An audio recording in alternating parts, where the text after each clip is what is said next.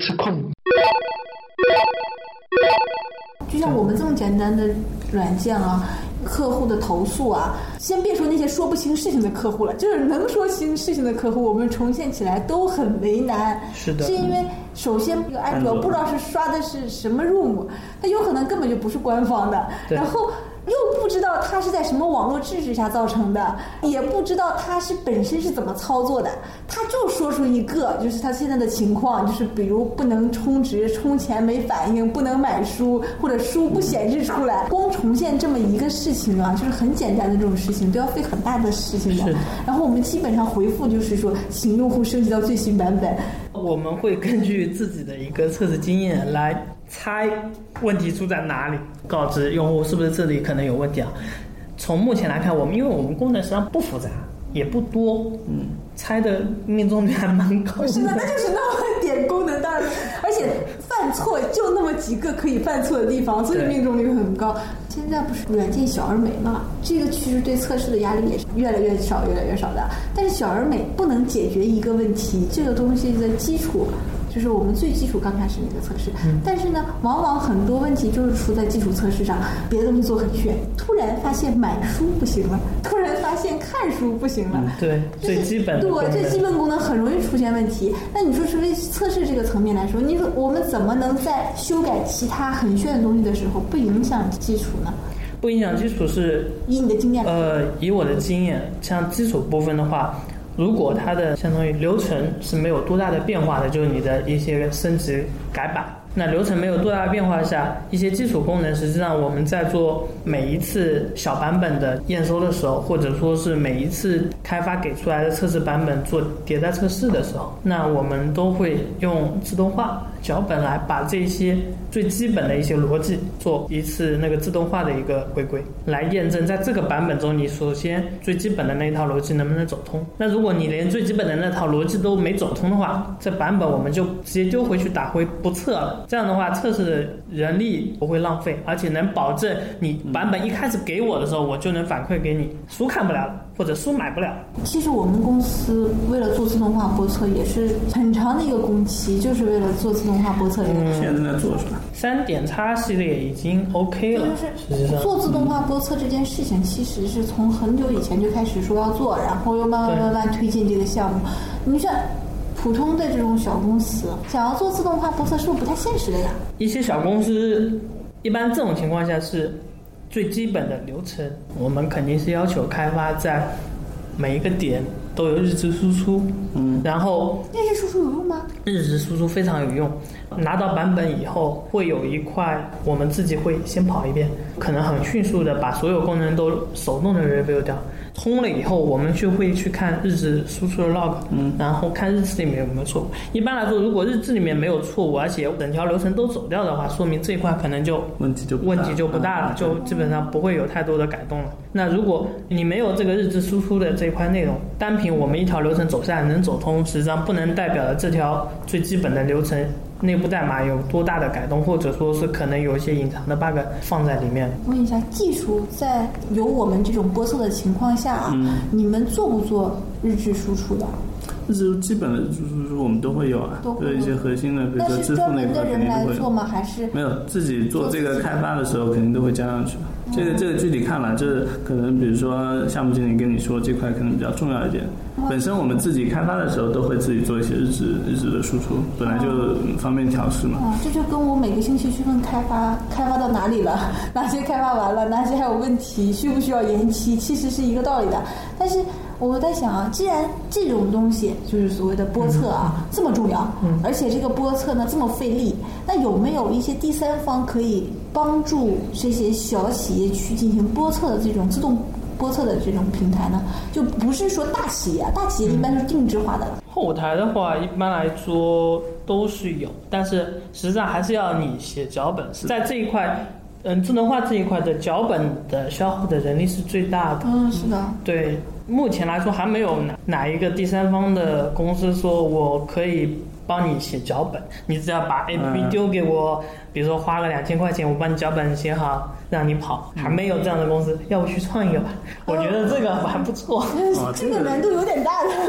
这这个写业务写死了，对对对啊主要是脚脚本比较费人力。测测咱们这种软件型，就像刚刚开始说，你测那个游戏的软件的脚本，那这个光所有的功基本功能通关就很费事了。像我们现在的这个自动化，实际上耗的时间，一个版本可能也要耗一个月到两个月才能写完脚本。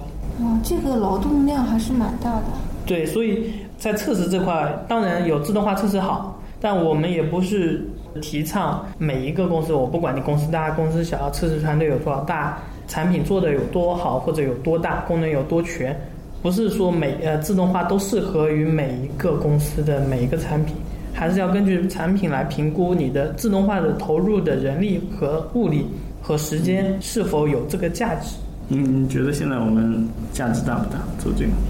现在都已经在做了，就不好评估这个价值我们的用户？群比较大，对所以比较适合做这个。是的，而且像像如果我们是那种小用户群，比如就两百万用户，那这个做起来我觉得性价比就没有那么高。对就是如果你要是已经是所谓的上千万用户了，千万级的用户了，你不管是自动的播测还是每日的这种日常的播测、自动化播测，其实都是很有必要的。这种东西呢，你说你播测呢做得好还行，我就记得我们前一阵儿就是。去年的刚开始用自动化播测的时候，它播错经常播错，你知道吧？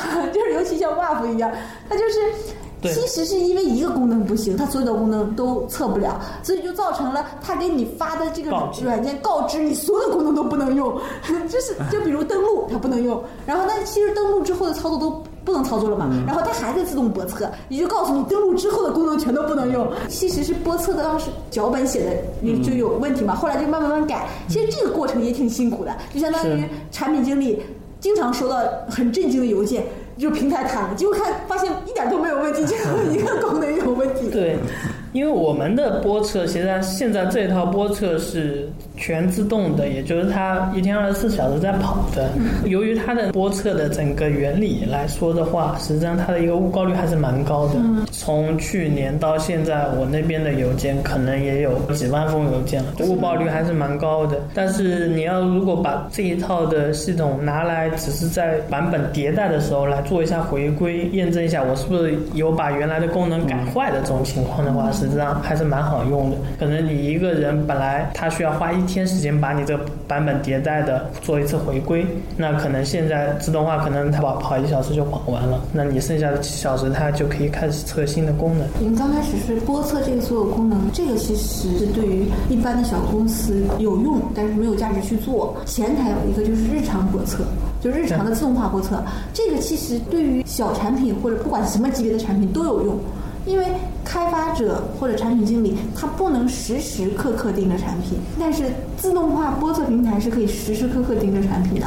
对，那这个东西做起来难度跟后台那个，就刚才我们说那个难度是不是一样大呢？它这个东西就是相当于你里边跑一个软件，按按就是规定的地方按到就可以了，也是很难的吗？实际上脚本是类似的，花的人力是类似的，只不过一个的话，它把跑错了以后他入一个平台的一个数据库，然后数据库里面定时的去取它的错误，然后通过邮件啊，包括短信啊来告知你现在的这个错误。后面多了这一些的内容，但实际上原理做起来，目前来说都是差不多的。那看来这个播测平台想要像你说的是来做一个以一当百、以一当千的这种可能性几乎没有啊。对，哦，那这个太费力了，这简直不是自动化，它只有它自动化，所有的人都是人力化。对，这个就是怎么说因为它？播错了人还得筛呀。嗯，对，这个是需要有人维护。嗯，我觉得这个真挺有用的。以前他做了一个可以用手机自动播测基础功能的，因为我们实在是没有人来做播测，然后那个是挺管用的。我觉得它基本上预警的这些东西都是很准确的。它毕竟是开发这个的，那自然对于怎么测啊，就是有准了嘛。那有没有可能就是一个开发小组，你开发完了，你必须给我出一个播测软件，就是播测的这一套系统？那你说这样的工作量会不会大呢？这个应该还好吧？要看他测试的那个到什么程度吧。就是我上就是我做的简单的其实播测之前做的其实我是测接口的嘛。对，测接口的话应该是接口，因为本身你你客户端里面本身都调了几这些接口，只是把这些接口重新组合一下嘛。对嗯，目前来说测接口的会简单一点，但是测接口会有一些实际上你是发现不了。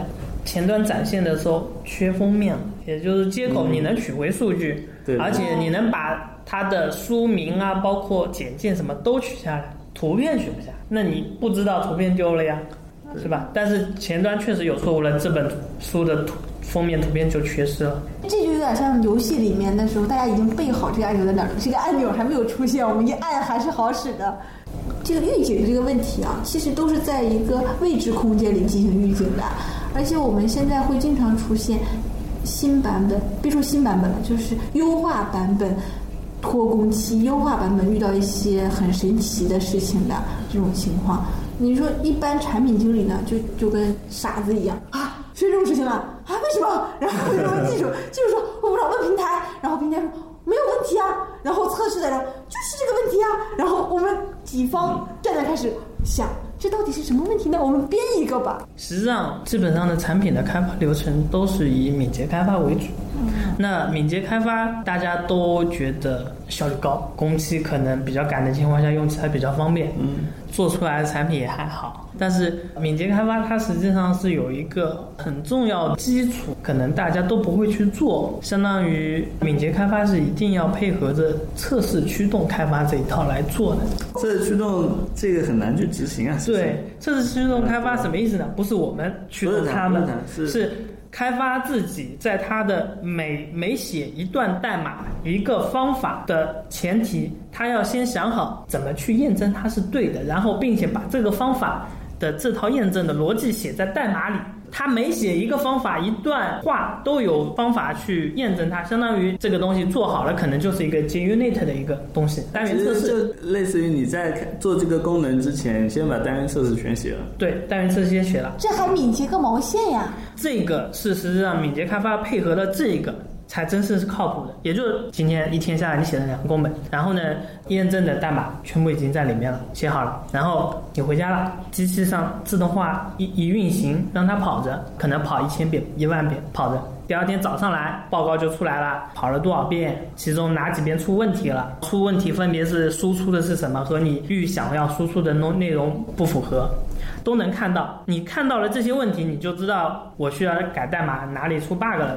这一块一旦运行了好了，测试的那个地位就降低了。实际上，开发在大部分的过程中的 bug 都能自己发现。啊，但是这个也有一个情况，我是觉得这个方法可能用在这种，比如说在做服务的开发啊，对对对在做平台之类的工作，其实是比较有用的。但是客户端啊，其实很多时候你适合这些 UI，我大多数时间都是在做业务吧，我可能啊这张图片，那这个东西很难去用这个就相当于单测试来体现。，对，基本上就是你是纯逻辑的，或者是以逻辑为主的，嗯，这样的一些代码，包括一些功能，做这个是蛮有必要的。对。这样的话，基本上你一个功能递交给测试，测试基本上测不出大的问题。可能 UI 的一些展现啊，包括这个图标变大了，或者是被压了这一类的问题有，但是整个逻辑肯定不会出问题。我以为敏捷开发就是删功能的开发，不是不是的，敏捷开发其实就是轻比较轻文档的开发，就可能一些流程上的东西它不会那么重视，它可能还重视具体的产出物。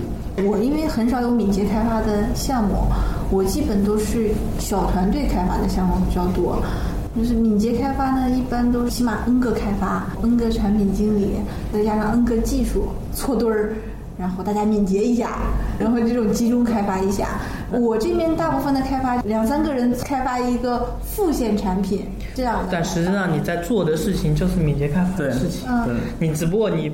你没有认为它是一个敏捷开开发的过程过程，但是你包括你的每一天的跟你的开发人员的过问题，包括他们在对需求的 coding 过程中会碰到哪些困难，或者说他们有一些不能决定的一些功能要怎么做，然后跟你的沟通，包括每天的一些。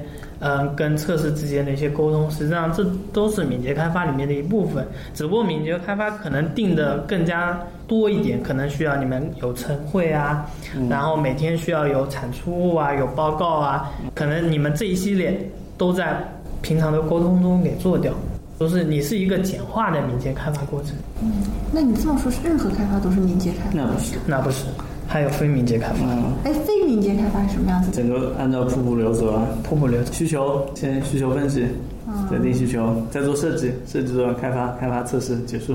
啊，那一般也很很这个少。很难有定论的，因为你就光一个需求定义的时候就要定很长时间。这种是适合大项目，要做两年、三年的这种大项目，它可能会按照那个物流来做，因为它大项目的话，一人员的变动是肯定会有的，你不可能说我这个团队肯定两年之内没人走，嗯。没有新人进来，所以它的一个稳档性很重要，对，你要保证。你的人走了以后，新来的人能接下这个活，对现在好像每个公司都保证不了。对，就是基本上没有多多少少。互联网公司哪有一个公司做一个产品要做两年三年的吗？现在嗯，没有。就一些传统的那种，比如金融啊，金融类啊，他们做一个大项目，做做做啊可能都要一两年时间。问一下啊，现在你也看了 QQ 最新这个版本，嗯，也是更改很大的啊。手机吗嗯手机的啊对最新的 QQ 阅读对，就是不光是 QQ 阅读，QQ 本身这个嗯版本，对对对，也有这个版本。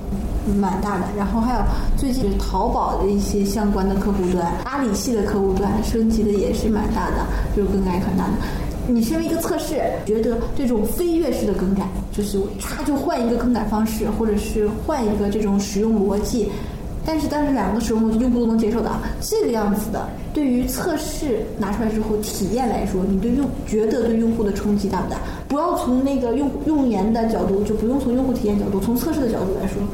你觉得就是像他们这种飞跃式的增长，我歘换一个样子，大版本换一个，就是就像网易四点零一样的。你说这个东西对于用户来说四点零没啥变化吧？变化还是大的。啊，这样的，我可能只用了它基础功能，我感觉就 UI 上扁平了啊，不是其他时候里面模块都都换掉了，是操作也换掉了。嗯，从测试来看，实际上在这种大的版本的功能上的一个大变迁，是需要在上线前做风险评估的。这一些模块的一个变化，需要从用户角度来看，可能会出现怎样的一种影响？就不说这个功能是否有可能会被用户发现一些 bug 上的风险，是指用户在使用你的体验过程中的体验上的一个风险，可能会不会导致大批量的用户流失？实际上，这个也是需要测试去关心和评估这个风险的。这怎么评估呢？没有准儿的呀。那你按你自己的想法评估吗？不是没有准，你就要这个当然是未知的，你你已知了，你就不会上这个功能了，对吧？这个东西就是说你是需要每一步的一个实际上一个前期准备，上线前的前期准备，每一步都要想好。那作为测试来说的话，它需要去跟踪这一些有没有落实到位。比如说，目前拿我们来说，打比方，首先你功能的买点肯定要做，要有统计，对吧？其次，你的每一个大功能的变迁式的变化，你要有后路。万一你出你我，如果我们都觉得这功能对用户可能是吸引的，或者是革命式的要更新，但是用户不买你的账，大部分用户都觉得这个没有以前的好用，我我很讨厌。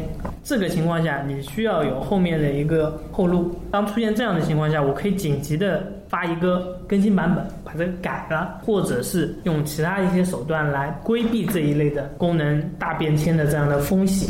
就是说这，是大企业能干，就是咱们都不太能做到。可能我们都做不好。就是说，实际上你想的越多，做的前期准备越足，可能后面的风险就会越小，用户就不会被你赶走。现在赶走用户的情况还是蛮多的。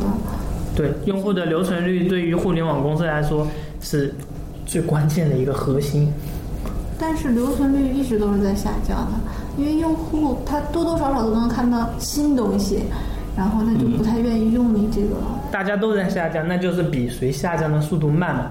因为总有增长。那那我们可不可以用那种，就是我们出个新软件，然后把这个增长的用户从新软件带回来，然后老软件在流失，新软件在进，就是一手进账一手出账。对这个方案，嗯，好像互联网公司也经常用的。也经常在用，而且还有几家互联网公司互相来怀呃来运营整个用户群体都有。联运。啊，我这个感觉有点像那个淘宝流失用户去天猫，天猫 再从聚划算回来，就是这种。对，发现你不管怎么换，都走不出淘宝这个圈子。就这一家换，那这样的话，其实需要公司统筹会比较高一点。虽然说我们都是一家的，但是不能让用户从这个圈子里跳出去，这个是关键。但是这样的话，比只有一个软件要安全一些。是的，嗯。嗯，